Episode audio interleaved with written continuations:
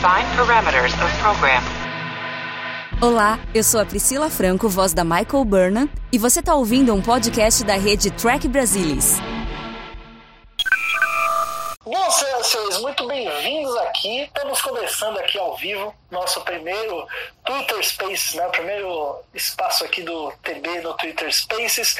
Para falar, a gente não, não, não fez um TB ao vivo, né? A gente geralmente faz TB ao vivo no YouTube, no canal do Trek Brasil no YouTube, para falar é, de assuntos bombásticos como esse, mas a gente queria testar aqui, na verdade, já estava já tava paquerando o Twitter Spaces há um tempo, né? E aí a gente decidiu, e também tem o fato que a gente vai ter dois TBs ao vivo nessa semana, né? Porque a gente vai ter duas séries de Star Trek é, em exibição nessa semana. Tem episódio novo de Prodigy e tem episódio novo de Discovery. Então vai ter um TB ao vivo para cada, ambos no domingo, um às 19 horas e o outro às 20 horas. Então a gente falou, não, dá para fazer três TBs ao vivo na mesma semana. Vamos fazer um Twitter Spaces aí para decorar dessa plataforma. Né? É, enfim, a bomba da vez, Salvador Nogueira, é que Discovery está fora da Netflix. De repente, do nada, estávamos todos né, vivendo nossas vidas felizes, aguardando Discovery. Né? Poxa, faltam dois dias, que maravilha! De repente, a bomba cai, Salvador. Qual foi sua reação? Olha, primeiro assim, a gente passou, foi um dia muito intenso de apuração jornalística, né? Porque primeiro tinha o pessoal da Track Central, é, que se não me engano é um pessoal no Reino Unido que estava repercutindo o fato de que a, a Netflix de lá não dava data de estreia para a quarta temporada. Depois apareceu em outro lugar, é, numa, numa publicação lá inglesa, dizendo que estrearia no dia 19 de novembro. E esse silêncio todo da Netflix, contatamos também a assessoria de imprensa da Netflix do Brasil. E tudo que todo mundo sempre disse lá é: não estamos sabendo de nada. Era a única resposta que eles davam: não temos essa informação, não temos essa informação. E isso nos motivou a tentar descobrir o que estava acontecendo. Né? Então, procuramos nossas fontes é, no, no mercado de dublagem, procuramos as nossas fontes dentro da Netflix. E enquanto a gente estava nesse frenesi apurativo, veio a bomba via Deadline, uma, uma exclusiva do Deadline, né, um site de entretenimento americano que acompanha a indústria do entretenimento, Hollywood, e veio essa notícia de que a Viacom CBS tinha fechado um acordo para recomprar Star Trek Discovery da Netflix. Ela, a série foi originalmente pensada como um formato de coprodução, né? Então a Netflix pagava parte do custo, a, a CBS pagava parte do custo e o, a exibição nos Estados Unidos e no Canadá é, Estados Unidos ficava com o CBS All Access, Canadá ficava com o Bell Media, que é uma outra empresa, e no resto do mundo ficaria com a Netflix. Esse foi o acordo original, que agora foi encerrado. E eu acho que o que todo mundo ficou chocado não é pelo encerramento desse acordo, que é totalmente esperado, né? A gente sabe que o plano de longo prazo da CBS, da Viacom CBS agora com Paramount Plus, é centralizar todo o seu conteúdo, o seu, seu, suas franquias mais poderosas nesse novo serviço de streaming. Então, naturalmente, com o passar do tempo, com a expansão internacional do Paramount Plus, a gente já esperava que isso fosse acontecer. Tem várias sinalizações aí ao longo desse caminho. Essa missão de cinco anos que, que teve a Netflix com com Star Trek Discovery, apesar de ter exibido três temporadas, o contrato foi fechado lá em 2016, então estamos falando de cinco anos realmente é, dessa parceria em andamento. O que a gente não esperava é que fosse ter esse fim tão abrupto. E a minha opinião, aí eu digo que é opinião, isso não é fato, não é algo apurado, mas a minha opinião é que a Netflix já tinha esse plano de forçar a Viacom CBS a comprar de volta Star Trek Discovery e deixou isso para ser fechado no último momento possível, só para azedar o leite da Viacom CBS com o Paramount Plus, porque afinal de contas tem muita gente no mundo inteiro que está muito irritada com essa com esse desenrolar, né? Com esse desenrolar dos eventos. Eu acho que no curto prazo isso é extremamente frustrante para os fãs aqui no Brasil, para os fãs em outros é, lugares do mundo, mas no longo prazo, pelo menos para nós brasileiros, eu acho que acaba sendo uma boa notícia. porque começa a fazer esse processo de migração e concentração de Star Trek dentro do Paramount Plus e a gente vai ter que assinar um serviço só no final. Ainda estamos divididos né, em, entre vários serviços, porque as séries antigas estão na Netflix, a, agora a Discovery vai para o Paramount Plus, onde já está é, Lower Decks e devem ir também Prodigy e Strange New Worlds. E ainda temos o Picard lá no Amazon Prime Video. Então ainda estamos repartidos, mas no longo prazo a tendência é concentrar tudo. Eu, como fã de Star Trek, confesso que fico muito mais confortável em assinar um serviço só para ter tudo de Star Trek. É, não só por uma questão de custo, mas até por uma questão de apoio. Né? Quando você contrata um Paramount Plus que tem Star Trek como seu carro-chefe, a sua assinatura está dialogando diretamente com o que você quer que eles façam com o dinheiro. Olha, faça mais Star Trek, é por isso que eu estou assinando. Olha as séries que eu assisto aí. Né? Ao passo que na Netflix é aquele bololô de conteúdo e aí, o dinheiro que você paga na sua assinatura, em tese, para eles fazerem mais Star Trek, pode não ser aplicado dessa maneira. Então me dá um certo conforto é, no longo prazo. No curto prazo, claro, tá todo mundo frustrado e vamos ficar sem os episódios por vias convencionais é, aqui no Brasil. Aí você fala assim: ah, mas espera aí, é, vias convencionais, tem vias não convencionais?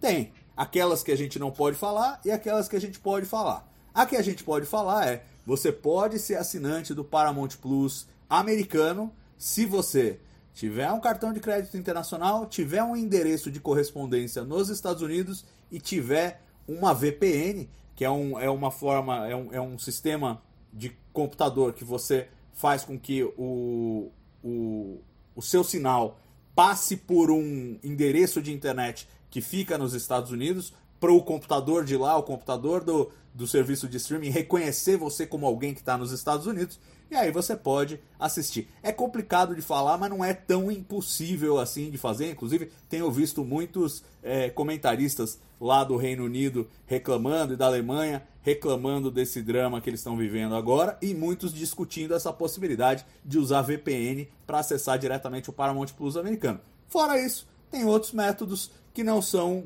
publicáveis. Mas a gente sabe que a galera vai acompanhar Star Trek Discovery porque o fã hardcore é isso. É, aqui no Brasil a gente já está acostumado há muitos anos ter esse problema da série que não chega no Brasil. Quem se lembra do, do, tráfico de fitas VHS nos anos 80, 90, depois nos anos 2000 começamos a baixar da internet, fazer VCD, e agora estamos nessa, nessa situação de novo. E é o que tem para nós hoje. Mas eu, eu vejo com bons olhos. Eu acho que no longo prazo é uma boa notícia. É, a vida de fã de Star Trek sempre é complicada, né? Parece sempre ter um, um desafio aí à frente, o fã de Star Trek é, no Brasil. Eu, eu estaria, Gus, eu estaria muito desesperado, mas muito desesperado mesmo, se o Paramount Plus não tivesse um, um plano para entrar no Brasil. Como já está no Brasil, a gente sabe que esse conteúdo vai chegar, gente. Não, pode demorar um pouco, mas vai chegar. Agora, você imagina os países, e tá cheio de países aí, é, que não, não tem planos ainda de expansão para o Paramount Plus. Isso sim é uma perda grande. Netflix tinha uma pegada em 190 países. Né? Tirava os dois que eles, eles é, cederam lá, não, não, não contrataram, que era Estados Unidos e Canadá, 188 países com Star Trek Discovery. Agora, mesmo com a expansão do Paramount Plus para o ano que vem, eles estão projetando estar em 45 países. Então você vê que já tem uma diminuição. Ok, é verdade que os principais mercados vão estar atendidos, mas eu fico muito aliviado para um serviço de streaming que é ainda não é dos grandes, é dos menores, o Paramount Plus, que eles já estejam no Brasil e na América Latina, porque dá essa convicção de que nós vamos ter acesso ao conteúdo eventualmente. É, eu tô é, em Los Angeles para quem quiser usar o VPN aí, só para deixar claro. Olha aí. É, mas é, eu acho que o que mais deixa o pessoal com raiva, eu acho que não é assim, a, a mudança para Paramount Plus e o fato do pessoal só ver em 2022, né, só poder ver em 2022, lógico que isso deixou muita gente chateada, mas o fato deles terem anunciado há dois dias da estreia, eu acho que foi o que gerou maior revolta assim generalizada. O que, que você acha, Lúcia? Que que você, como é que você reagiu a isso? Não, eu acho certamente que o pior foi isso, que é dois dias a gente está fazendo artigo no TB todo dia dizendo, então, vai começar dia 19 na Netflix, dia 19 na Netflix. E daí, dois dias antes, eles anunciam que não vai começar na Netflix. Então, eu achei muito, mas muito ruim mesmo. Acho que, inclusive, eles vão perder muito, muito, muito assinante que com certeza vai usar outros métodos para ver Discovery. Não, sabe, acho muito difícil a pessoa sentar, a pessoa que é fã mesmo, sentar e ficar esperando até janeiro, fevereiro, sei lá, eles falaram no começo de 2022. Sei lá o que vai acontecer, mas eu acho que a última hora foi o pior de tudo. Senão dava para você se preparar, tipo, eu até poderia assinar lá o Paramount Plus, mas agora com essa confusão um dia antes não dá, né? Então é complicado. É verdade. Tem, vai ter que esperar até 2022 de todo jeito, né? Pra poder estar tá lá na plataforma. É, Murilo, eu sei que você é o cara que você ficou aí super revoltado aí com, com a notícia, justamente. É, mais olhando para trás, a gente já viu coisas parecidas acontecendo aí com, por exemplo, o Disney Plus, né? A gente, por exemplo, teve a primeira temporada de Mandalorian foi o Disney Plus só lá fora, não tinha no Brasil e um ano depois que veio chegar no Brasil. Será que isso afeta tanto assim? Porque, Mandalorian foi um grande sucesso, inclusive aqui no Brasil. Será que isso acaba, o fã mesmo, o cara que tá ali, é, pronto para ver a série, ansioso para ver, é, ele não vai deixar de ver, né?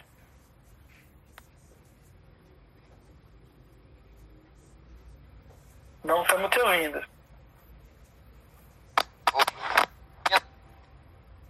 Ainda não estamos te ouvindo. Deu umas batucadas Existem aí. algumas constantes do universo. Uma delas é o Murilo ter problemas de áudio. Isso aí é, isso aí é ironia. É verdade, Fernando. Me ouve? Tu me ouve? Agora estamos ouvindo, muito bem. Não, então assim, eu acho, tirei o fone aqui, eu acho o seguinte, eu acho que é uma situação diferente de Mandalorian. Acho que teria sido absolutamente frustrante se Mandalorian fosse anunciado na Netflix e dois dias antes, não, não, gurizada, espera aí, nós vamos esperar um aninho pra postar na, no Disney Plus e você se ferre. Acho que seria, como foi o caso de Discovery, acho que seria tão frustrante como é. Se fosse um negócio orgânico, do tipo, vou dar um exemplo. Ah, gurizada, vai sair da Netflix em 31 de dezembro, mas em 1 de janeiro já tá no Paramount Plus no Brasil. Tudo bem, beleza, a gente migra, nosso fã louco da internet, migra da Netflix pro, pro Paramount Plus. Agora, anunciando, como a Lúcia disse, a seis meses, cara, eu acho que isso evidencia muito a escancar a falta de planejamento. Sabe por quê? Porque a gente, quando é que foi Star Trek Day? Faz dois meses Star Trek Day. Falaram lá que a gente frisou. Estará na Netflix em 190 países. Em dois meses, a versão é outra, eles compraram os direitos. Se fosse algo feito de forma orgânica, sabe? Ah, vai sair da Netflix, vai entrar para uma coisa assim, assim, assado. Agora, assim, dois dias antes da exibição, entendeu? Nos jogando para o primeiro trimestre de 2022. Eu acho absolutamente frustrante. O Salvador falou, lance de tráfico de fita, isso, ele, não ser simultâneo, pertence aos anos 80, pertence aos anos 90, não pertence a 2021, cara. Entendeu? Não pode acontecer uma coisa dessa em 2021. Eu tô absolutamente frustrado com, com tudo isso. Acho que a gente fez uma viagem no tempo a 85, né? Eu tenho que usar desses meios aí obscuros para assistir Discovery. Acho, acho frustrante que eles não joguem para 2022. Acho que escancara uma, uma falta de planejamento da todo, toda a vibe.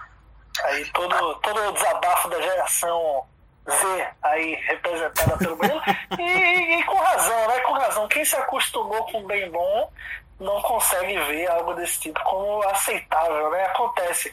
É, nosso grande Odo aí que se juntou a nós é, há pouco, é, como foi sua reação, cara? Você, você é da mesma geração de Salvador, mas eu sei que você não gostou também, não. Né?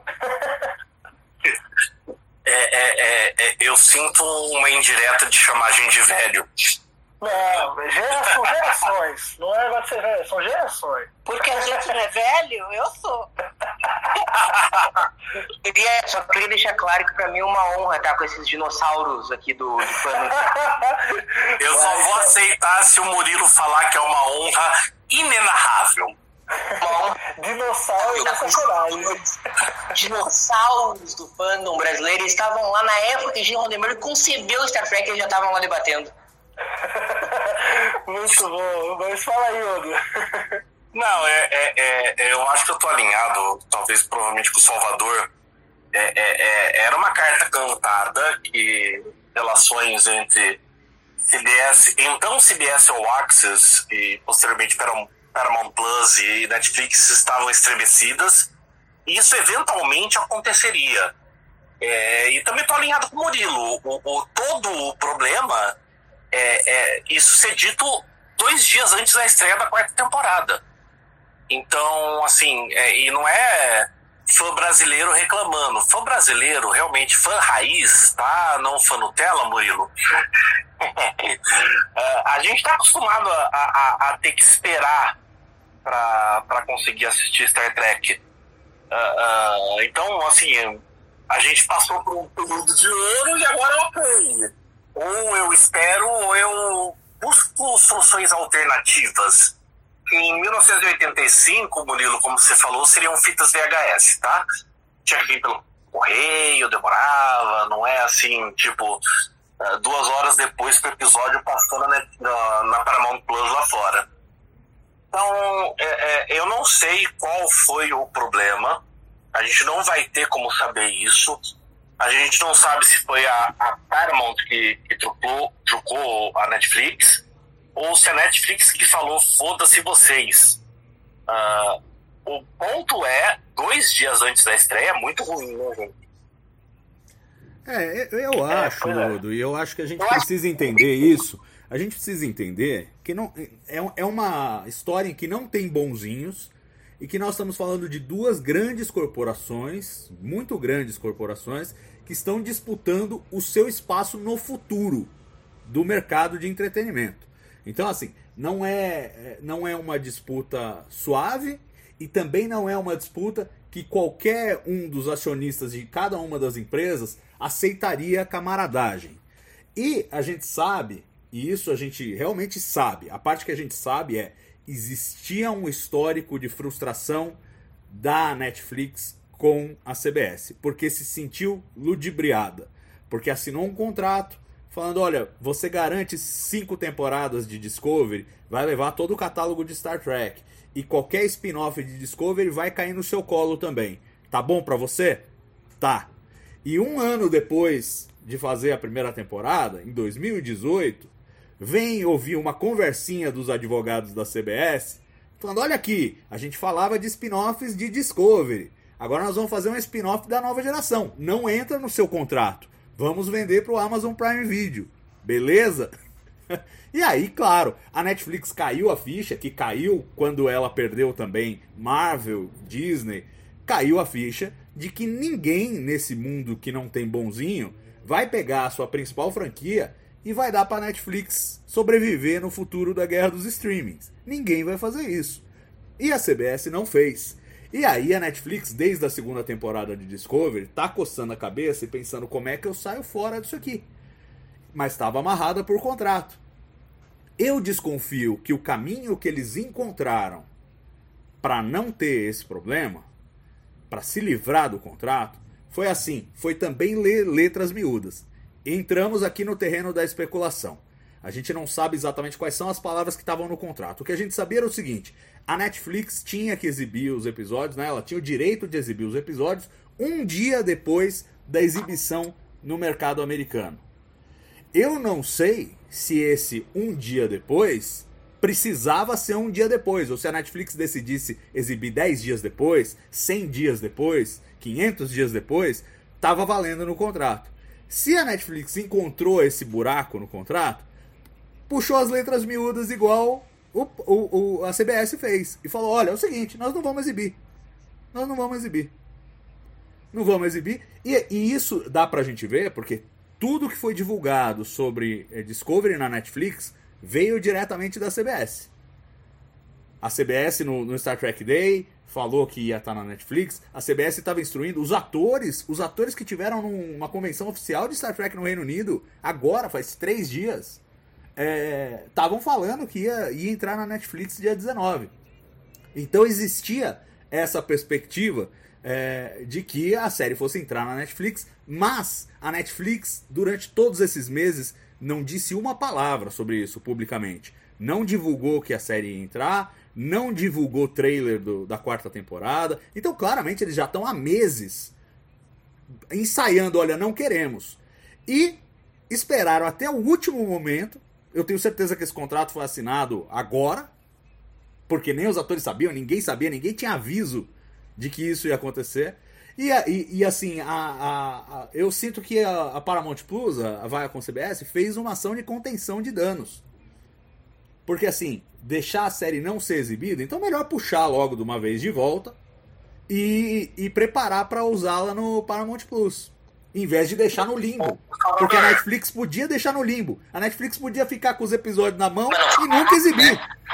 Ô, ô Salvador, tira uma dúvida minha, por favor. Hum. Que foi uma enxurrada de notícia tão grande de ontem até hoje.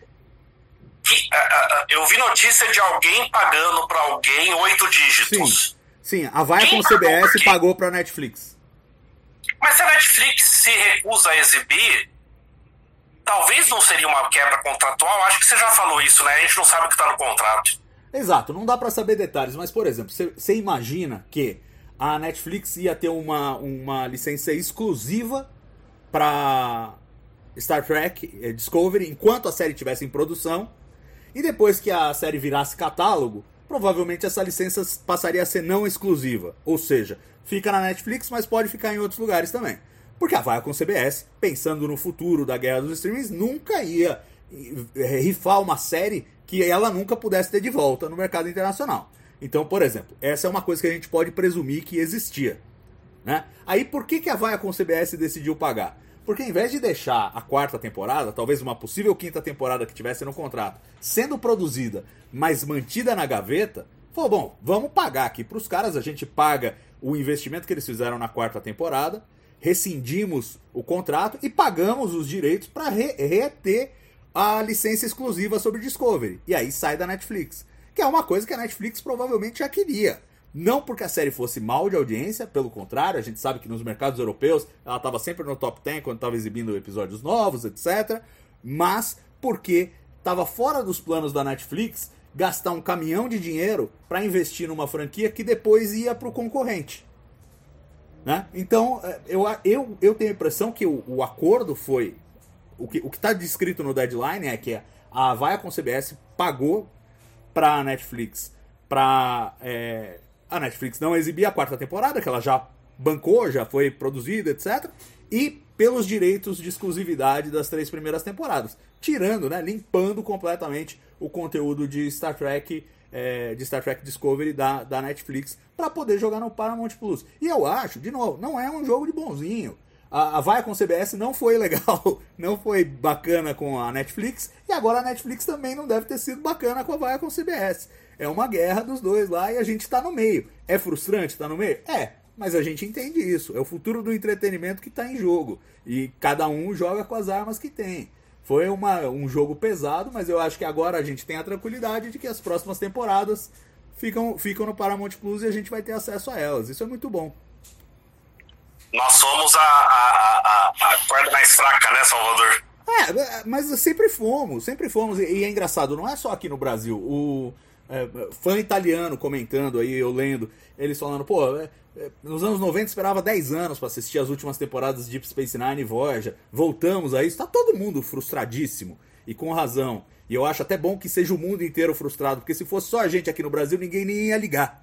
Ninguém nem ia ligar. Agora, como tem mercados importantes, Alemanha, Inglaterra, galera chiando pra caramba, França, o pessoal que consome Star Trek realmente de forma mais potente, aí a gente sente que a Paramount Plus vai ter que ter uma resposta adequada para isso. Não pode ser imediata, porque basicamente assinaram um contrato anteontem para tirar a série ontem e acabou, né?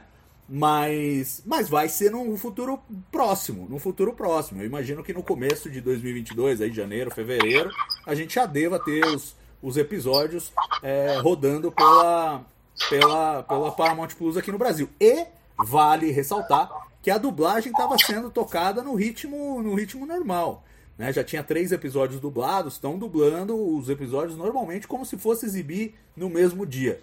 Se o Paramount Plus tivesse um pouquinho de dinâmica de colocar as coisas rápido no ar, ele poderia até estrear em alguns mercados. Eu acho que a opção foi não sacanear a Europa. Porque você imagina, por uma questão de timing, de não ter estreado nos principais mercados ainda o Paramount Plus, você lança primeiro na América Latina para depois lançar na Europa, os caras que já estão putos iam ficar 10 vezes mais putos. E, e a importância desses mercados para o futuro da, da, do Paramount Plus é muito maior do que, do que o nosso.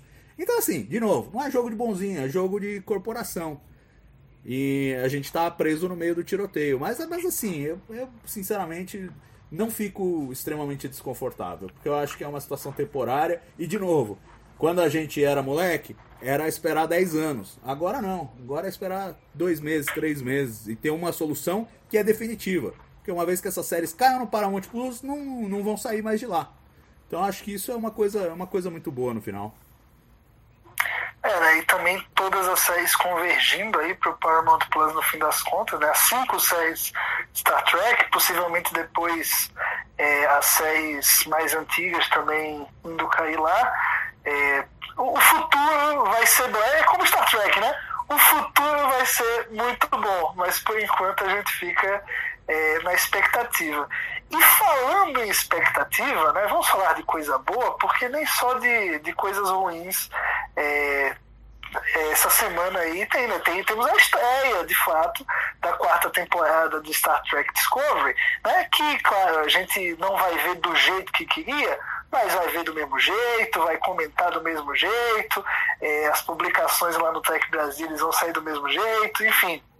Vamos falar dessa quarta temporada, gente. Vamos, vamos trazer um pouquinho aí do que esperar para essa quarta temporada, a partir do material que foi revelado, que foi pouco, Tá? É, acho que aí vai até essa análise vai de cada um de pensar, poxa, achei que foi pouco material de divulgação, achei que foi é, no ponto certo para não revelar muito. Queria começar com a Lúcia. Lúcia, o que é que, que, é que você achou assim? Você acha que no, material de divulgação não, não tem que entregar muito mesmo, não? Tem que guardar para série ou ficou faltando? Não, eu gosto de material de, de divulgação. Uh, esse trailer que saiu hoje, e já está até no Track Movie, já já está no TB, é, eu fiquei até emocionada. Vou falar que chorei. Mas eu é choro qualquer coisa, tem anúncio de anúncio de refrigerante, mas enfim. Uh, eu gostei muito do trailer, eu acho que a gente vai ter uma boa temporada, vai ter tem federação, tem uh, academia, tem uh, tudo meio que voltando ao normal depois da terceira temporada. E vai ter um problema, porque sempre tem, claro, e esse problema vai ser nos 10, 12, sei lá quantos episódios que vai ser. Mas eu acho que essa temporada vai ser a melhor de todas. Eu tô animada. Eu, mas eu sou sempre animada. Eu sou fã de Star Trek de qualquer jeito. Então, eu sou sempre animada. E esse trailer realmente acho que foi sensacional. Esse, esse clipe aí que saiu originalmente aí no IGN hoje, né? Uma é. cena, curta, curta cena é, do primeiro episódio, né? Chamado Kobayashi Maru, que eu acho que já me pegou nesse nome. Aí, né? o, também, já pegou nesse nome. O Murilo, esse nome. Já tô esse... fazendo os easter eggs, esse é o primeiro. é verdade, pô. Tem easter egg já no nome do episódio. E aí, Murilo, cara, você gostou que não teve muito material de divulgação? Ou tava esperando mais, mais teasers, mais trailers, uma coisa mais, mais Marvel, assim, de soltar a divulgação a rodo? Cara, eu acho que depende muito do material de divulgação. Acho que é aquelas fotos que ele lança um monte de foto com, com a Michael, com o Sarah. Aquilo ali, velho, serve pra rigorosamente nada. Então, um monte de foto que eu sempre a gente comenta, não é nem foto. É o wallpaper, pô, viu? Wallpaper. Respeita aí, pô. Tem divulgação bem bonita, são Pode falar. Pode falar, Lúcia. Tem fotos bem bonitas, né? A gente publicou no TB, tem fotos bem bonitas. Sim, é bonito, mas acho que não carregar. Assim, eu de falar assim, Gus, que, que pra mim não, não tem muita importância o material de divulgação, assim, no sentido de tem bons materiais de divulgação com séries ruins e vice-versa. Então, mas a minha expectativa da temporada, assim, tá, tá baixa, assim, vou, vou, vou falar sério, eu gostei demais do, do primeiro ano da série, mas o terceiro ano só me deixou menos frustrado com essa notícia de que, que não vai estar na Netflix. Porém, entretanto, todavia, eu tenho que evocar a cláusula da quarta temporada, que é o seguinte, na minha opinião, o melhor ano de TND é o quarto ano, o melhor ano de Deep Space Nine também é o quarto ano. Então é o seguinte, essa cláusula está fazendo eu ter expectativa que esse ano de Discovery vai ser a redenção da série. Oremos. Se Deus quiser. Interessante esse argumento, ainda não, não, não tinha ouvido, não. Também não. Mas assim, é mais fé, é mais fé do que eu achar que vai ser. Se tu me perguntar pro meu lado racional, eu tô assim com zero expectativa. Mas o lado fé vai ter que agora vai, agora vai. Isso tá, isso tá parecendo. Isso tá parecendo fã de James Bond, que a regra diz que o terceiro filme de cada ator é o melhor da jornada de cada ator. Pois é, não, é exatamente, né? Exatamente isso aí. Uma, uma temporada que, que é abençoada aí pelo, pelos deuses. Enfim, Odo, é, no, no trailer que a gente teve, né? A gente, pelo menos o que parece que teremos uma nova, uma nova ameaça, uma nova anomalia, nunca antes vista na galáxia. Eu, e aí eu fiquei com a impressão que a gente acabou de ver um plot desse tipo. Você teve essa impressão também, não? É, assim, vamos lá. A primeira reação é. Aparentemente isso é Star Trek Discovery, né? Desde a segunda temporada.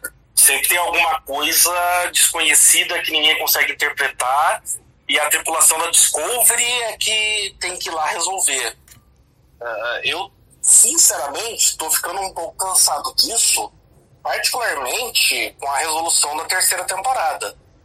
Assim, eu gosto muito da primeira temporada de Discovery. Eu sou completamente apaixonado pela segunda.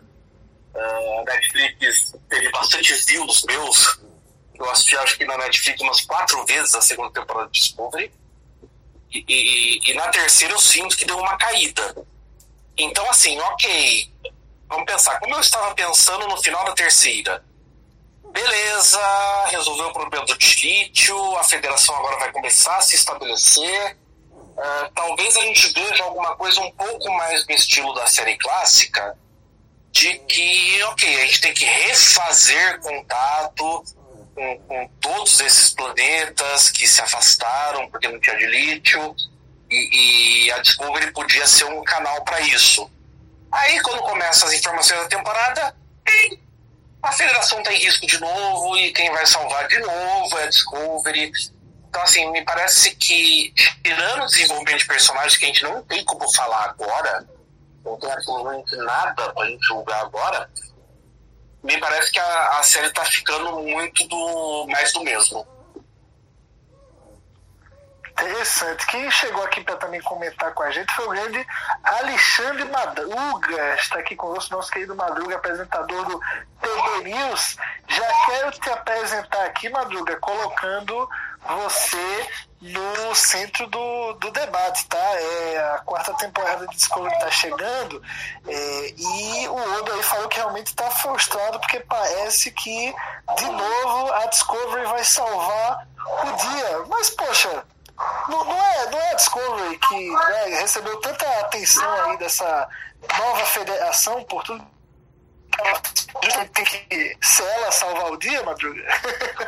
É, protagonista costuma ser assim, né? Não, pera, deixa eu interromper só pra falar uma coisa. A minha frustração não é a Discovery salvar o dia. A minha frustração é que eh, na, na segunda temporada, na terceira e aparentemente na quarta, a gente pode estar enganado, a Discovery vai salvar o universo. Entendeu? Acho que terminando essa temporada, a Discovery vai salvar o universo mais vezes do que Kirk, Picard, Cisco e Janeway somados. Michael é Michael, né? Fala aí, Madruga. Ai, meu Deus do céu, essa discussão é boa, hein? Ah, eu, eu, enfim, e, sobre isso eu fico muito tranquilo, porque, enfim, é aquela história que o pessoal falava, ah, tudo a Michael resolve. É, tudo bem, mas ela é a atriz principal. Então, assim, acontece. Acontecia na época do Kirk, enfim, acontece. Aconteceu em outras épocas, faz parte do contexto. Eu acho que não vejo problema nenhum da Discovery salvar o universo mais uma vez, uma vez que a série Star Trek Discovery. Assim, isso é uma discussão longa, a gente pode falar sobre situações. Eu, eu confesso a vocês que eu tenho uma. Eu sou péssimo para análise, tá, gente? Eu digo de antemão, falo para todo mundo. Para mim tudo é bom. Até quando a Janeway virou lagarto, enfim, eu adoro tudo. Então, assim, Eu gosto de Star Trek, eu vejo. Agora, é... eu queria voltar um pouquinho no assunto que eu não estava disponível para entrar no... aqui como morador, é, mas estava ouvindo pelo computador. É, mas eu queria voltar lá no que eu acho que o Salvador foi extremamente didático para explicar a situação Netflix CBS e recordar que o Salvador, como uma boa mãe de Ná, já tinha dito isso lá no TB News 72 do dia 25 de junho. Você vê quanto tem tempo. O Salvador já tinha falado isso, que isso era um problema, Strange New Worlds, Strange New Worlds que seria, Strange New Worlds, que seria é, um spin-off de Discovery. Netflix não pegou. Então já era, o Salvador já com uma boa mãe de nada, já estava vendo lá atrás, em junho, que olha, vai dar ruim. Tá ruim. É, assim, é, é, realmente não é surpresa. A gente sabia que a qualquer momento é, Discovery, assim como todas as, as outras séries de Star Trek, vão desembarcar da Netflix. Isso não é uma novidade. A partir do momento que veio a Paramount Plus, a Paramount Mais, eu gosto de respeitar o português, é, ficou óbvio que a casa de Star Trek vai ser a Paramount Mais. E é questão de tempo, que eu acho que foi extremamente mal gerenciada essa situação. Madruga, deixa eu só fazer, deixa eu só fazer um parênteses, eu quero revogar aí meu status de mãe de não. Porque assim, é, não, é verdade, porque senão parece que eu tenho poderes de adivinhação. E na verdade tudo isso. Salvador é infalível. O pai Salvador é infalível. Então, e na verdade tava, tava tudo muito claro desde o começo e a gente via, ainda que é, nas entrelinhas, mas das entrevistas é, dos executivos, a gente percebia essa rusga crescendo. A má vontade da Netflix, de um lado, de promover a série, né? A ponto de não divulgar quase nada e mesmo assim tá nas primeiras posições lá na, na, nos mercados europeus com a estreia da, da, terceira temporada. Mas a gente já via essa má vontade. De outro lado, a gente também viu declarações da CBS do truquezinho que eles usaram para levar Picard pro, pro Amazon Prime Video. Depois, como é, a Netflix não pegou, é, não pegou Lower Decks, que poderia ter pego, porque é, a, o Amazon Prime Video também sentou em cima e demorou, e comprou assim só os, os mercados favoritos, né? O Amazon Prime Video não comprou Lower Decks da forma que comprou Picard. E, e por fim, a gente viu que, que a Netflix tinha recusado Strange New Worlds, que era uma série que, por direito, eles poderiam ter a primeira opção. Então, assim, tava, tava escrito na pedra já, não era, não foi adivinhação, é só acompanhar as notícias, que é o que a gente faz todos os dias no TB, né? Então é, é por isso que dava para imaginar para onde as coisas estavam indo, e não porque eu ouço canais ultra secretos de clickbait, de fake news, que falam coisas, né? Relógios é, quebrados que acertam a, a hora duas vezes ao dia. Não foi isso que aconteceu. E, e nem saiu falando a toda gente dizendo que ia acontecer para depois dizer que aconteceu. Enfim, né? É, é jornalismo, o, é, Gustavo fala mesmo, né? É jornalismo na veia, né? É, jornalismo futebol clube, né? Que acertou que ia sair da Netflix, fala sério. É, assim, a gente. Não, o lance é o seguinte, o lance é o seguinte, o, o Anthony Rapp, o ator dos Stamets, pedindo mil desculpas, mil desculpas no Twitter, porque dois dias antes, três dias antes, ele participou de uma convenção no Reino Unido e não sabia. E divulgou que a série ia estrear na Netflix. Ele não sabia. Então, assim, a pessoa ficar. A, a pessoa achar que ela tem fontes melhores do que os caras que trabalham no, no, no show é meio ilusório, né, cara? Então, assim, ninguém poderia adivinhar quando isso ia acontecer. Todo mundo podia adivinhar que isso em algum momento ia acontecer. Que Discovery Mas, ia sair da Netflix. Ah, que, que ia ser agora não dava para adivinhar. Mas, Salvador, eu acho que é, é, problema dos tempos modernos, né? Porque, vamos lá. Você acha que é pro ator da série ficar falando onde a série vai passar ou não? É, é o cara tinha que falar sobre a temporada. eu acho o seguinte, eu acho o seguinte, Odo, eu acho o seguinte, eu acho o é. seguinte, é um evento oficial em que ele certamente está sendo pago para ir lá divulgar a série, a nova temporada, num mercado internacional. Essa era a função dele lá. Ele não estava lá a passeio. Tava trabalhando. Era, é a convenção oficial de Star Trek. Não é uma convenção organizada por fãs que contratam um ator por um cachê. Dessa forma ele estaria trabalhando também, mas aí não estaria trabalhando para o estúdio. Estaria trabalhando para os fãs que pagaram o cachê dele. Nesse caso, ele está trabalhando para o estúdio. Ele foi lá no evento oficial promover a estreia da nova temporada. É claro que era pra gente saber. Se, se, se fosse possível, se fosse possível saber. É que não era possível saber. Essa coisa foi assinada. Né? Foi assinada, a deadline vazou e em seguida a, a, o, o Paramount Plus reagiu e, e postou alguma coisa na internet para não ficar muito feio. Mas mesmo assim, uma coisa super, assim, é, de última hora. E claro que a Netflix deve ter esperado até o último dia para assinar o, esse, esse distrato aí. Por quê? É a vingancinha deles. E tudo bem, não tem bonzinho. Eu, eu aceito. A Netflix se sentiu maltratada em um momento, maltratou num segundo momento. É da vida, a gente tem que aceitar essas coisas também. Às vezes as séries são canceladas. Eu fiquei chateado quando cancelaram Enterprise. Mas são decisões corporativas, não adianta tirar as calças e pisar em cima. É o que é. Não, e depois dele, vários, vários vieram criticando também, né? Não foi só ele, né? É, Depois, exato. Vários outros, porque todos os atores estavam lá trabalhando pra isso e passaram esse constrangimento. Imagina você vai com os fãs, com a comunidade que, meu, te apoia, que compra foto sua, que pega autógrafo seu, que não sei o quê, e você fala, ó, vai estrear daqui dois dias, e passam dois dias acontece isso aí? Fica muito mal, fica muito mal pra eles. E agora existe um movimento no Twitter falando, pessoal, fãs bravos, por favor, não vão, não vão xingar os atores, não vão atacar os atores, porque eles não têm culpa disso aí. É uma, é uma decisão corporativa, entendeu? Se quiser culpar alguém, culpa o pessoal que usa terno, não os atores. Não, e foi o que eu tava falando, foi, eu, eu acredito que foi por demais, eu acredito que foi por demais mal gerenciada a situação. A frustração tá enorme, a gente Mas não teve, é, mas é isso que eu tô tentando dizer, Madruga. Não teve gerenciamento. Não teve gerenciamento. Porque não, não havia gerenciamento possível. Até domingo, quando os caras fizeram o evento lá na Inglaterra, a Netflix tinha os direitos sobre a série. Na terça já não tinha mais. Como é que você vai gerenciar isso? Você não gerencia. É tipo, ah, um terremoto no México. Como é que você gerencia um terremoto no México? É um terremoto no México. Vai tentar salvar as pessoas, vai ver o que dá pra fazer, vai recolher os desabrigados, vai... mas você não, mas você não, você não planeja pra isso. Deixa, deixa eu fazer uma pergunta pertinente. Esse evento eh, na Inglaterra não foi o, o Destination London, que é uma convenção que não é organizada pela CBS e, portanto, os atores não estavam sendo pagos pela CBS para estar lá, mas sim pelos organizadores da convenção? Não, você tá aí- enganado. Destination Star Trek chama Destination Star Trek. O que já dá, o que já dá a dica. Se eles usam o nome da, da franquia no título, é, o nome é, é oficial. Aqui, ó. Destination. Se abrir o site aí, acabei de abrir aqui. Destination Star Trek. Official Convention.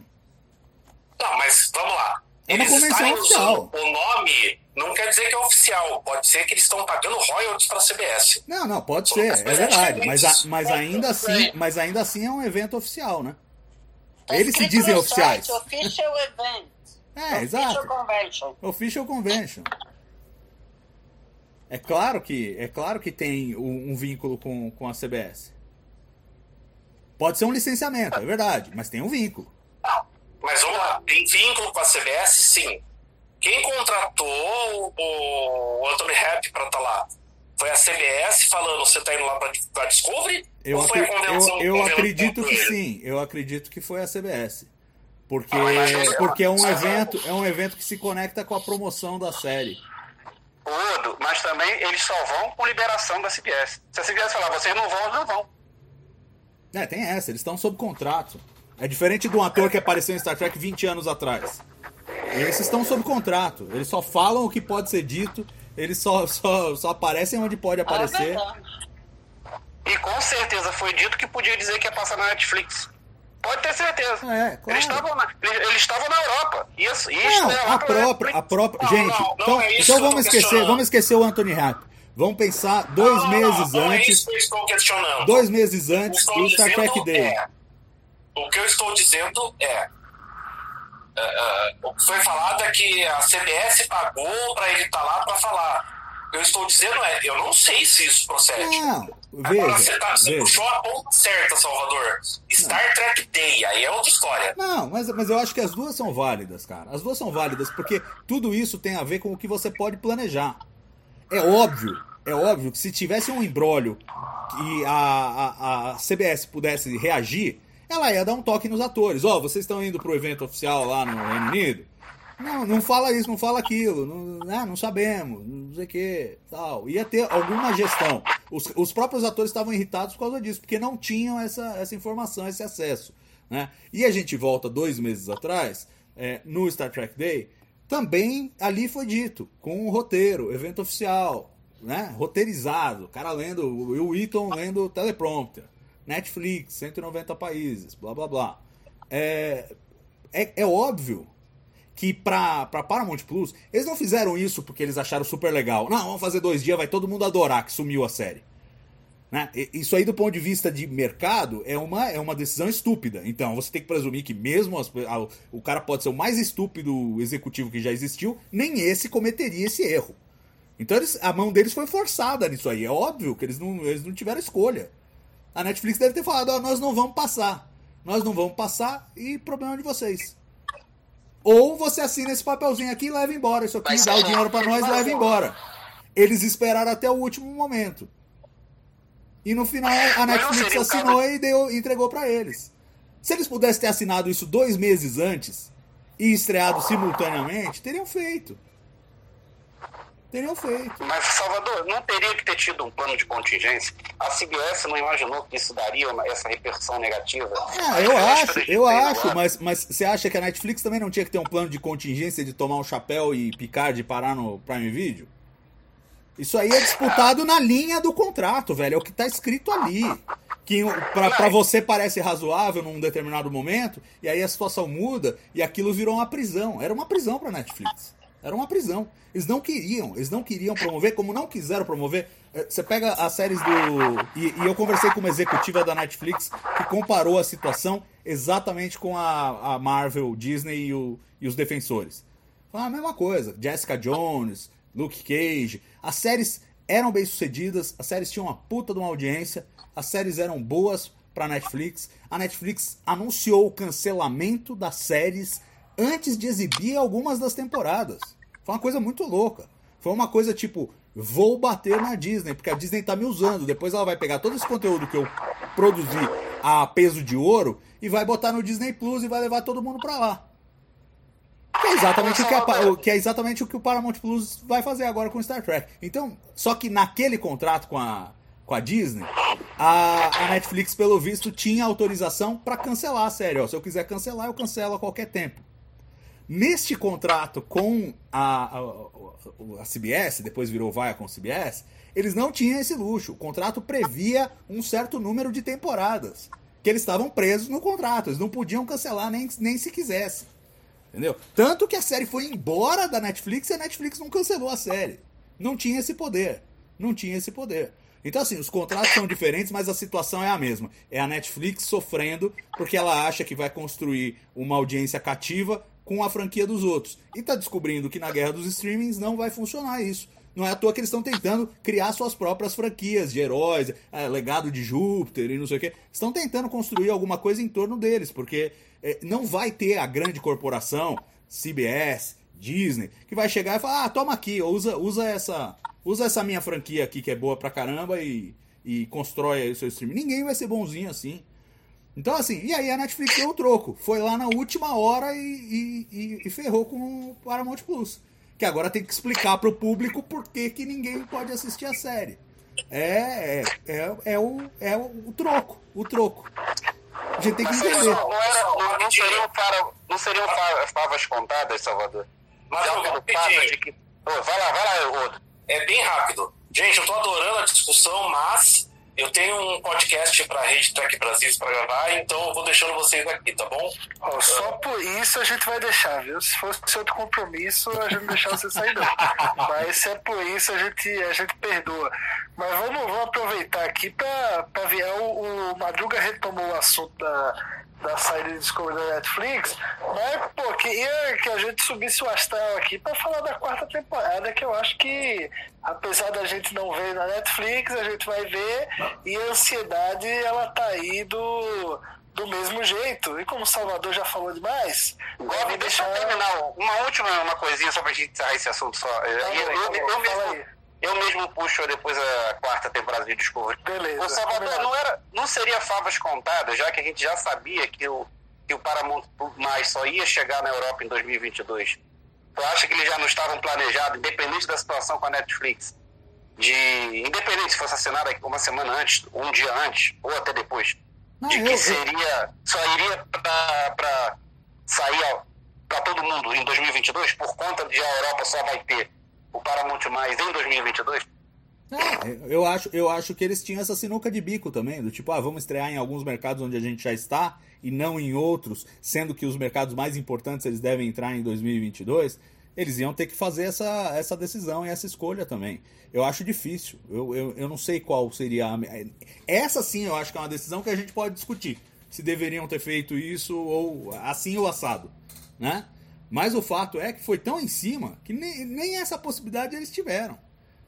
N- Não tá claro pra mim que eles sabiam com muitos meses de antecedência que isso ia acontecer. Eu acho que eles sabiam que podia acontecer, mas que não. De repente chega no último dia a Netflix não assina, e aí?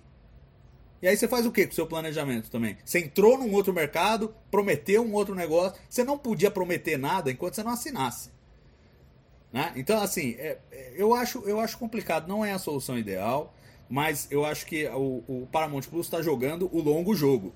Né? Eles entraram tarde no mercado de streaming, eles estão tentando comer pelas beiradas, eles têm tido um crescimento significativo com Star Trek no mercado americano, iniciaram a expansão para o mercado internacional e estão progredindo aos poucos. Eles não esperam que essa decisão tenha conquistado muito dinheiro para eles agora, pelo contrário, conquistaram muita antipatia. Até porque é aquela coisa, esses contratos vêm com confidencialidade também, ninguém pode chegar e contar o que aconteceu. Não pode, não é que não querem, não podem contar o que aconteceu. Talvez algum dia, daqui a muitos anos, a gente saiba exatamente, né? Qual foi o, o- a, a- treta toda. Mas nesse momento não vamos saber. O contrato deve prever confidencialidade. E aí eles ficam com esse rojão na mão. e aí eles decidiram lidar com esse rojão desse jeito. É, é bom? Não é, mas também não é nada que a gente não tenha visto. A gente também teve que esperar a Lower Decks. É, os, os europeus tiveram que esperar a Lower Decks também, depois que vendeu pro, pro Amazon Prime Video. Levou um ano para chegar lá. Aqui um pouquinho mais via Paramount Plus. A gente tá vivendo esse processo de transição do Paramount Plus de um serviço local, um serviço americano, para um serviço global. E puxando de volta as suas propriedades para explorar esse mercado global. É, é uma transição que não dá para a gente achar que vai ser do dia para noite. né? O que eu acho positivo, e aí já jogo, já tento, já devolvo a bola pro, pro Gustavo num, num tom mais positivo, é o seguinte: se eles fizeram isso, é porque eles têm a convicção de que Discovery é um, é um asset importante, é um recurso importante para eles crescerem nesses mercados e, e que a série deve ter pelo menos mais algumas temporadas, né? Pelo menos mais uma ou duas, eu imagino, para justificar esse investimento de comprar de volta. Oito dígitos, né? Não é de graça. É, exato. Oito dígitos pode ser 10 milhões, pode ser 99 milhões de dólares, mas é dinheiro pra caramba, de todo jeito. Ninguém vai gastar pra terminar na quarta, né? Vamos apostar isso, né? É, eu acho que isso dá pra apostar, que pelo menos uma quinta temporada a gente vai ter, eu acho meio que seguro. E aí, falando da quarta temporada, que o Gustavo tava tentando direcionar e eu vou, vou retomar daqui. É, eu- pelo que eu vi da quarta temporada, eu, assim, eu sou meio. Nós, né, Gustavo? Somos meio vendido pra Discovery, né? Então, Eu sou vendido para Capitã Michael Burner. Vossa Excelência Capitã Michael Burner. eu, eu, tô mega, mega expectativa, adoro ver tudo que sai, quando vai. A gente, quando faço no TB News as matérias do Discovery, e Discovery é muito legal, a gente vê, ouvir um pouco do que os artistas estão falando da próxima temporada, do que vai vir. A expectativa para mim só aumenta, eu fico louco, né? assim, adoro. E eu tô com expectativa boa de Discovery, tomara que ela consiga salvar o universo novo, tomara que a Michael consiga também ser uma bela capitã. Eu tô muito otimista, eu tô adorando Discovery. É, eu acho que concordo, é, eu acho que foi no Zap que a gente publicou, o Ralph deu uma bela é, explicação sobre é, como a, a, a, terceira temporada, a expectativa nossa não foi correspondida com o grande finale que a gente queria. Também não me agradou. Eu acho que podia ser um, um final de depois. Mas assim como o Salvador, também vi depois algumas vezes e acabou que eu hum, achei uma, um pouco mais legal. Mas assim, não foi o que a gente esperava. Mas é, eu acho que é, talvez seja expectativa. Mas eu acho que essa próxima temporada vai ser bem legal. Uma pena que a gente não vai poder ver. Eu gosto de ver primeiro, sempre gosto de ver primeiro dublado. Infelizmente não vou poder ver, só em janeiro. Janeiro, ó, de repente que baixou alguns na minha cabeça aqui, ó. Ai que é janeiro. Mas enfim, é, é, vamos ter que ver como, acompanhar o que for saindo nos Estados Unidos. E eu estou torcendo muito. Eu acho que o Discovery tem, tem um grande potencial. Bem, Windows aí. E falar sobre o pessoal do Dr. Kuber. Já aparece, já dizendo que pode ser a solução para a Grey voltar a ter corpo. Parece que já tem um link com uma outra série, não vou dar spoiler, vou deixar para TB News. Então a gente já, já, já parece que estão pintando as coisas. Começa a sair aos pouquinhos, começa a pintar umas, umas luzes no fim do túnel. E claro, acho vamos conhecer mais da federação, vamos ver mais todo mundo, ver o, o David Cronenberg de novo. E, e assim, a gente. A ansiedade, acho que a maior frustração nossa, assim, eu vi pelos Facebooks da vida aí de páginas, da própria Star Trek, da, do o Facebook oficial, o pessoal revoltado, porque a expectativa para ver a, a Discovery é imensa, e aí a gente vê como é que Discovery tem uma galera que adora. A enxurrada de críticas, porque tava louco para ver e não vai ver, é, foram, foram imensas. Então, assim, eu, com certeza, todo mundo vai ficar aí um pouco carente por conta de não ver, mas, é, enfim, eu tô otimista. Eu acho que a gente tem aí vida longa para Discovery. Eu, se tivesse que jogar minhas fichas aqui, eu, eu, eu garanto seis temporadas. Eu acho que você tocou num ponto importante aí, Madruga, que é a questão é, personagem gay, né? É, a gente, eu acho que em algum momento isso vai acontecer, é, o que você falou. Eu acho que essa temporada já é o spa, já, já é o momento, assim, sabe? Eu não, não sei porque a gente poderia postergar, não. É, a gente vê vê o ator, né? Eu, eu, não sei se não sei qual, qual deles que se é da Dia ou se é de Grey que é, é gênero neutro, né? Eu, eu sempre confundo. É, a, a, Dira, a Dira é não binário, a Dira é não binário e o, e o Grey é, é trans é, masculino. É um homem trans, agora, beleza. Então o Grey é, é eu, eu, acho que já passou da hora, na verdade. Eu quero ver o personagem interagindo aí com todo mundo e não, não só sendo essa, essa ideia. Acho que acho que é um ponto importante. Eu nem estava lembrado, Madruga. Foi, foi um ponto legal que você trouxe, porque é, é um pegar a gente como espectador, né? Ver o personagem e, e, e o ator tá sempre nos, nas convenções e tal a gente acostuma, mas é um, é um ponto importante. Agora eu queria falar. Gustavo, só para terminar esse assunto do Gray e da Dira, eu fico muito feliz, triste quando vejo as pessoas falarem lacração e não entendem bem o que estão falando, mas eu fico muito feliz de Discovery estar tá dando espaço para essas minorias. Eu acho que isso é extremamente relevante para Star Trek, isso é absolutamente normal. E é bom que Discovery abraçou a, essa causa de também abraçar as minorias.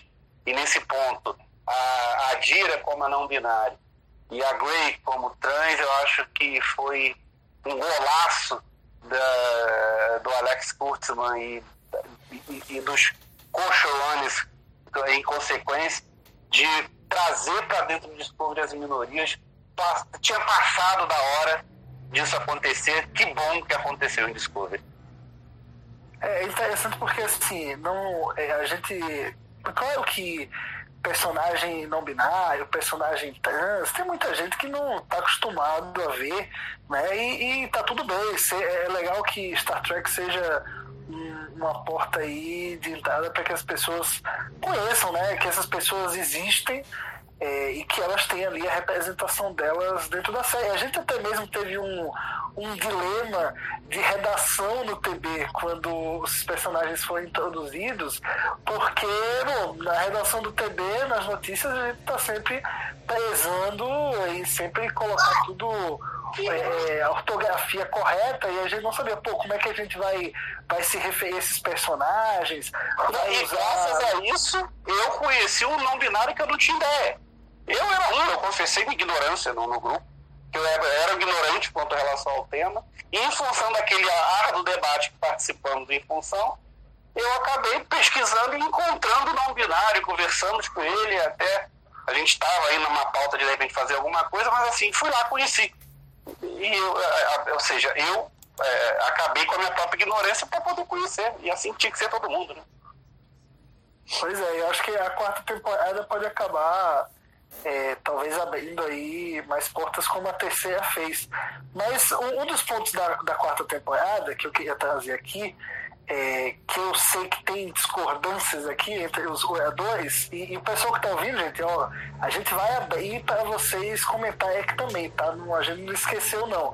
É só vamos. A gente vai, vai abrir um momento específico já já para que vocês possam clicar aí no botão solicitar para que a gente possa trazer vocês um de cada vez, né? Aqui como orador também para o momento para ou para fazer uma colocação, trazer uma pergunta, é, enfim. É, e, mas o, um ponto que eu queria trazer sobre a quarta temporada é em relação ao visual. É, a gente já viu né, os novos uniformes, quer dizer, já viu vários novos uniformes né, em diferentes ocasiões. É, e eu sei que alguns de vocês não gostaram, eu queria passar essa para a Lúcia. É, o que, que você achou desse, desse design novo? A gente já, já vê, assim, aparentemente o uniforme da ponte ele já é diferente do que a gente viu no final da terceira temporada, né? A terceira temporada é um, um creme, assim, um cinza que tinha a lista da cor principal, né? Referente à, à posição ali da, da, do oficial. É, agora parece que o uniforme todo é da cor. Então já mudou de novo. O que, que você achou do, desse visual aí, Lúcia? Eu gosto do uniforme, eu gosto. Uh, o que eu li é que eles fizeram esse uniforme, o cinza confundia muito com tudo que tinha na ponte, então ficava ruim de filmar, então por isso que eles fizeram esse uniforme mais colorido tá? O uniforme que apareceu hoje no clipe, que deve ser o uniforme chique deles, o uniforme de gala deles, eu achei super bonito, super simples, só com uma lista assim bem fininha. E tem um uniforme que a, que a Capitão Michael, viu? Muito bem. É, capitão viu? Michael, tem que, falar Capitão. Michael usa de, de couro, couro meio vermelho, que também é super bonito. Então, pessoal pode preparar todos os cosplay, viu? Porque vai ter bastante variedade de uniformes e eu gosto de todos. Eu gostei mesmo. O pessoal fala que parece de o uniforme da ponte, né? Que parece de, de recepção de hotel, mas eu não acho, não. Eu acho que é bonito. Me incomoda um pouquinho ele ser meio assimétrico, né? Parece que a pessoa abotoou o uh, uniforme errado mas deve ser a moda do século 32, então não ligo e eu, eu gosto de tudo. Na verdade, não estou achando nada ruim. É, aquele, aquele uniforme realmente do fim da terceira temporada, até eu que geralmente gosto muito dos uniformes, achei, achei que tava alguma coisa estranha. Depois dessa é, colocação. Que confundia aí... com, a, com, as cores da ponte, então por isso pois que é. Tá. Aí quando você falou isso, eu falei, ah, então é por isso que eu tava achando estranho. É, é, que confundia tudo. Mas eu, eu, sei, eu sei que tem uma pessoa aqui, que é o nosso querido Murilo, que eu acho que não, não curte muito esse visual do século 32. Tô certo, Murilo? Eu vou me auto, começar me auto-contradizendo, que é uma, uma possibilidade minha. Eu acho que a gente não sabe como é que é a moda, a gente não sabe como é que é a estética de nave do século 32. Então a gente pode começar dando 5 pontos de desconto para a série. A gente não sabe como é que é. Agora, pra, para o meu entendimento uh, entendeu? De velho, do século XXI, eu achei o uniforme uma coisa lamentável. Mas aí é a minha opinião, não tô falando que isso aqui é a verdade absoluta do universo, ok? Isso aqui é a minha Eu achei uma coisa lamentável o uniforme. Graças a Deus, né? Um negócio, como a Lúcia falou, cara, parece um negócio, parece de recepção de hotel. Cara, quando eu olhei aquilo lá no final, eu já tava desgostoso aquele episódio, e no final me veio aquele uniforme, cara, eu fiquei chocado, chocadérrimo com aquele uniforme no final. Então, assim, e eu também acho que as estéticas das aves não são legais, sabe? Eu acho que tem aquelas na série dispensáveis, cara, pra mim, assim, de termos visuais, assim, ó, não me pergunte se eu vou dar pedrada. Achei uma coisa assim, lamentável de ponta a ponta estética de século 32 de Discovery. É assim, eu acho tão bonito aqueles uniformes de ja jaqueta Discovery e tal do primeiro ano, que eles vão segundo, acho que lá os uniformes mais bonitos de Star Trek. Mas esse, olha, entrou 10 vezes na fila para ser feito. Muito bom. É... Não levem o Murilo em consideração, por favor. Não, mas a, o senso de moda. Quem entende de moda do século 32 gosta. Eu tô mais perto dele, disso do que ele. Nada como uma, uma, uma opinião sobre moda.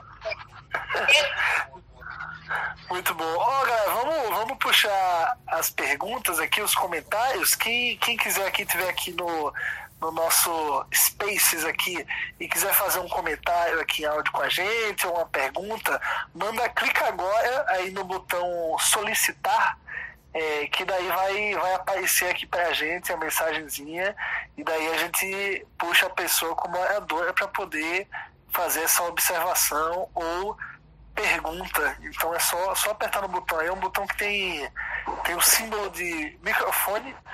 Então é só apertar aí nele que, que vai aparecer aqui para a gente que, que a pessoa quer participar. Pode perguntar. Pintou um aqui, Vou, vou colocar. Acho que é Mavei, ou é Mave, Ma, é, não sei como é que pronuncia, vamos saber agora.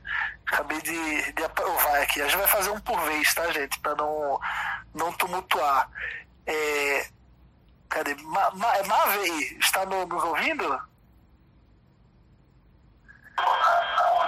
É, na verdade, eu estou meio boiando no assunto, né? Porque mais pouco do Peixe Lei, né, do Sertatani, da comentou a, a respeito do Star Trek, mas, assim, mesmo, eu nunca assisti nenhuma temporada e poderia contar um monte de história triste que a respeito do não assisti essa série, mas eu vou pular essa parte, porque eu também não, não gosto muito da, da Netflix e desde que eles fizeram aquele, aquela série com. permitindo né, que aquela série é, satirizando Jesus, acho que foi pela porta. É, porta dos fundos, lá, porta dos caras, não sei. Mas aí eu não, não sou muito fã da Netflix.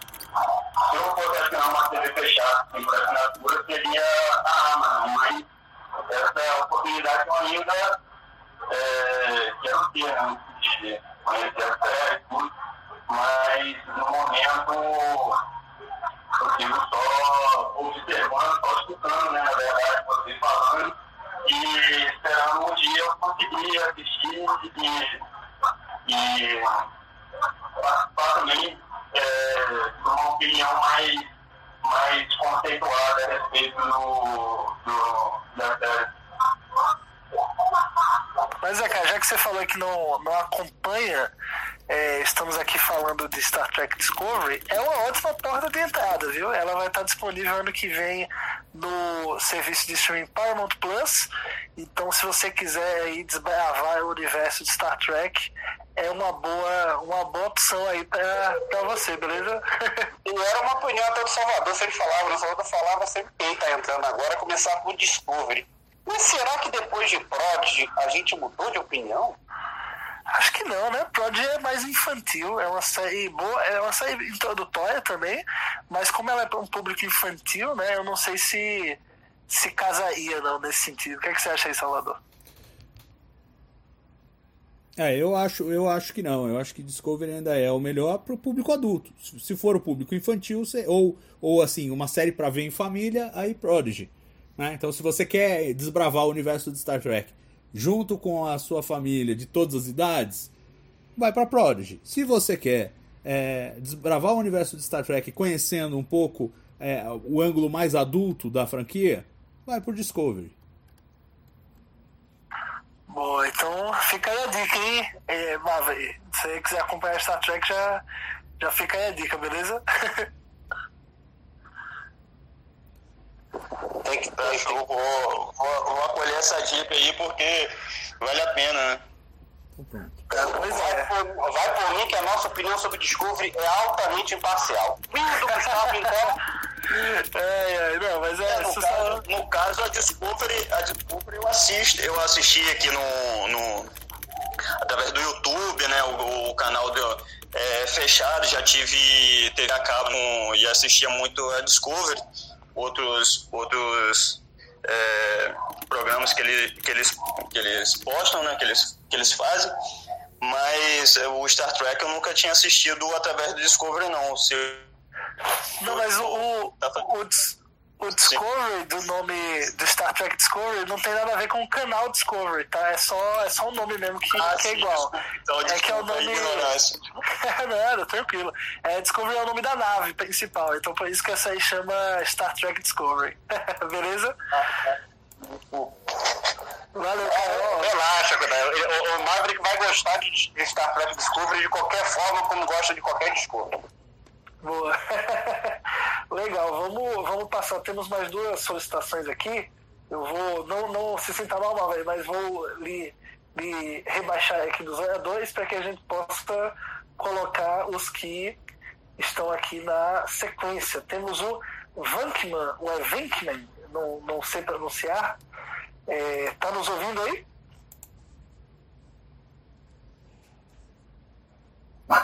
O Vankman nos ouve. Opa, sou eu. Não, é porque tinha Opa. cortado na hora. Tá ouvindo? Estamos ouvindo, pode falar. Ah, beleza. É o seguinte, só o carro passar aqui, peço desculpas aí a todos, né, que eu tô no meio da rua. Ó, escutando aí a live no meio da rua, isso é bacana também. Tranquilo. É, mas é o seguinte, é sobre moda, né, o Murilo tinha falado aí sobre moda. Cara, quando começou o DS9, eu achava horrível, é claro, eu era moleque e tal, aquela roupa do, dos civis da Deep Space Nine. Bicho, que coisa horrível. Com o tempo eu fui observando outras coisas. Eu achei, na verdade, não horrível, eu achei assim incrível. Eu achei fantástico. Eu achei que eles tiveram uma coragem de colocar cores, padrões diferentes na, né, do no tecido e tal. E acabei gostando muito. Moda é uma coisa cíclica. É, minha mãe é costureira, foi, né? Hoje em dia ela já. Quando eu era. Tinha, tinha uns 40 anos, eu vi um monte de revista dela e falei assim: mãe, vou jogar essas revistas fora. Pra deixar liberar aqui sua casa. Ela falou: não, joga fora não, porque moda é uma coisa que depois de 20 anos ela retorna. Eu falei: não, beleza, então eu deixei. A moda do século 31 é a moda do século 30, menos 20 anos, que é ah, menos 60 anos, menos 40 anos, menos, né? E assim consecutivamente.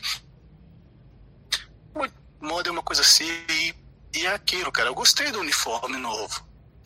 Eu achei bacana. É só isso que eu queria dizer. Pois é, daqui a, daqui a 10 anos eu vou olhar para trás para os uniformes de Discovery e falar: Meu Deus, que, que espetáculo! Aquilo que é uniforme, né, Murilo? O Gustavo também era bom, e o pessoal, apesar que o, o Vankman ainda tá por aí, é o pessoal dizer de onde eles são, que, que, qual a cidade, o estado deles. Boa, verdade, verdade. Não, eu sou de Brasília, Distrito Federal, e sou aquele que falou que a, a capitã da Star Trek. Do desenho animado lá, rapaz, como é que é o nome? O. Prodigy, o. A Prodigy não, outro, o mais. A, Lower Decks. juvenil, esqueci? Lower Decks. Lower Decks ia morrer. Por sorte, ela não morreu, ela apenas foi expulsa da frota, né? Por enquanto. Tá presa, coitada. Ô, valeu, o Vankman legal. Brasília na área. Valeu, valeu, Vankman. Não, tem muita gente aqui de Brasília. Ô, coloca esse pessoal aí, né? Ô, Brasília, bota aí, gente. Bota pra seguir a gente. Vou. Teremos certeza em Brasília brevemente. É verdade, é verdade. O, o... Poxa, legal. Não sabia não. Desculpa aí atrapalhar o último aí, só mas bacana saber que vocês vão vir pra cá. Vamos ver se É, gente vou- se encontra aí. Boa. É, vou valer aí ao, ao Vector pelo comentário. Aí o Moeiro, como eu falei, né, daqui a 10 anos vai estar elogiando os uniformes, vocês vão ver. A- a- Anotem e cobrem. Vou, vou puxar aqui agora outra pessoa que também solicitou aqui para falar com a gente. Vou remover aqui o, o Vankman e chamar é, Jô Reis. Eu não sei se é a Jô ou o Jô, mas vamos descobrir agora. É, nos ouve, Ju? Oi, tá me ouvindo? Oi, estamos ouvindo sim. Oi, tudo bem? Boa noite pra vocês. Eu sou a Jo, sou aqui de São Paulo. Boa. Dê, dê aí a sua pergunta, a sua ideia aí para. Deu minha pergunta, assim, eu tô. Só quero dizer que eu tô. Estava e estou muito entusiasmada com a próxima temporada de Discovery. Adorei as outras temporadas. Eu acho que só vem crescendo. Apesar do final da terceira não ter sido. Que eu concordo, tão satisfatória a resolução do mistério. Eu acho que tive coisas muito importantes na temporada que foram feitas e que eu gostei muito como foi desenvolvido. E eu tenho grandes expectativas para essa temporada. Estou muito frustrada por causa, do por causa do... da demora, né? Porque eles vão. Eu acho assim que a Paramount estava certa, absolutamente certa em, em pegar a franquia para ela. Afinal, é dela, o investimento dela, carro-chefe do novo. Está absolutamente certa. Eu só fico triste, desapontada, porque a gente tem que esperar dois meses.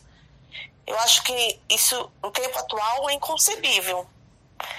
Mas a gente tem que ficar feliz porque pelo menos tem várias séries Star Trek, coisa que a gente não tinha há muitos anos.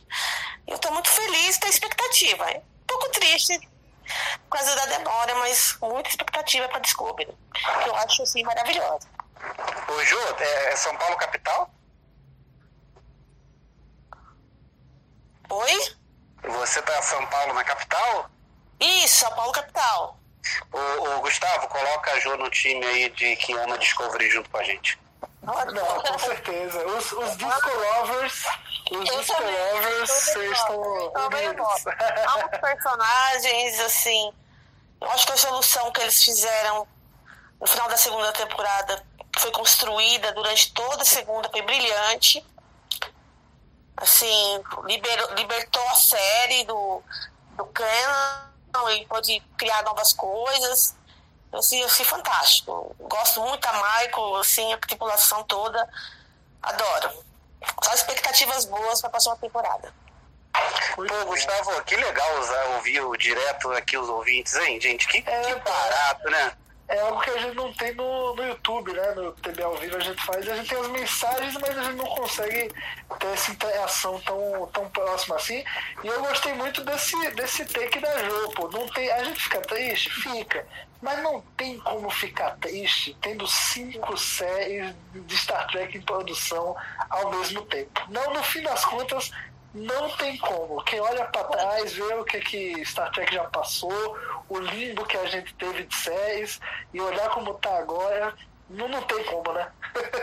Gente, eu também falar um pouco, só um pouquinho de Lower Decks, que assim que me surpreendeu muito, no começo eu tava muito cética, mas assim, adorei, assim, a, a, a fórmula, a- o humor, sem deixar de lado a ação, o que é Star Trek, apesar de ser muitas vezes uma paródia, uma tiração de sarro, também tem, tem um roteiro bom, tem uma ação legal.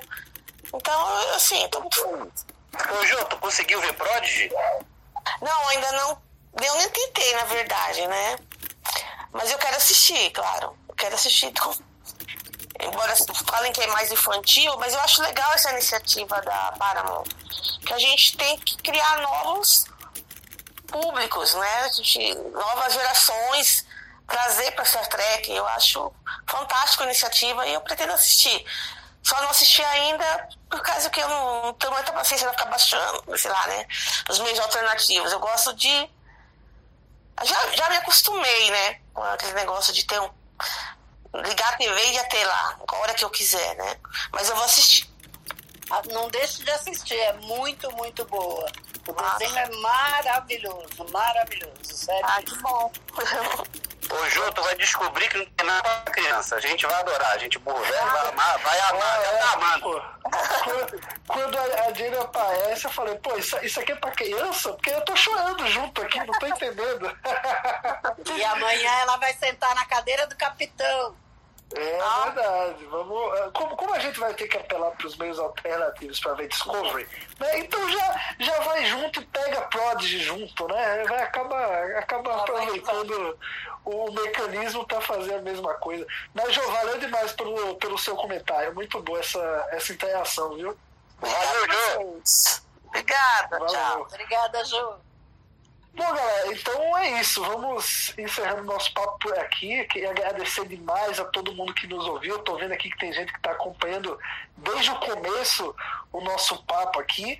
É, se vocês ainda não acompanham o Trek Brasilis, dá uma conferida lá em trekbrasilis.org, segue a gente em todas as redes sociais, sempre em Trek Brasil, a gente está sempre trazendo notícias do universo Star Trek, e não só notícias como debate, opinião, muitos podcasts, né? Bota podcast nisso, podcast de tudo. Enfim, pessoal, muito obrigado a todo mundo que participou aqui comigo. Voltar aqui mais Salvador. vezes, né? né o, o, o Google, já vou, vou voltar aqui mais vezes, né? Tá quase uma rádio. Não, isso aqui é uma Com maravilha. certeza, o, o Twitter Spaces a gente nunca tinha usado, mas agora, pô, a gente viu como é legal. Vamos, é, é, a gente não promete periodicidade por aqui, né? Mas a gente com certeza vai voltar pra, pra fazer outros bate-papos aqui. Pode, É, pode vê que o, o Vankman tava ouvindo da rua. Pois é, não, é, o, o- essa funcionalidade nova do Twitter é muito bacana, realmente. Legal. Eles copiaram o Clubhouse, né, no fim das contas, mas tudo bem copiar. O Zuckerberg copiou os stories lá do Snapchat e hoje é um sucesso. O que importa é a gente usar e se divertir.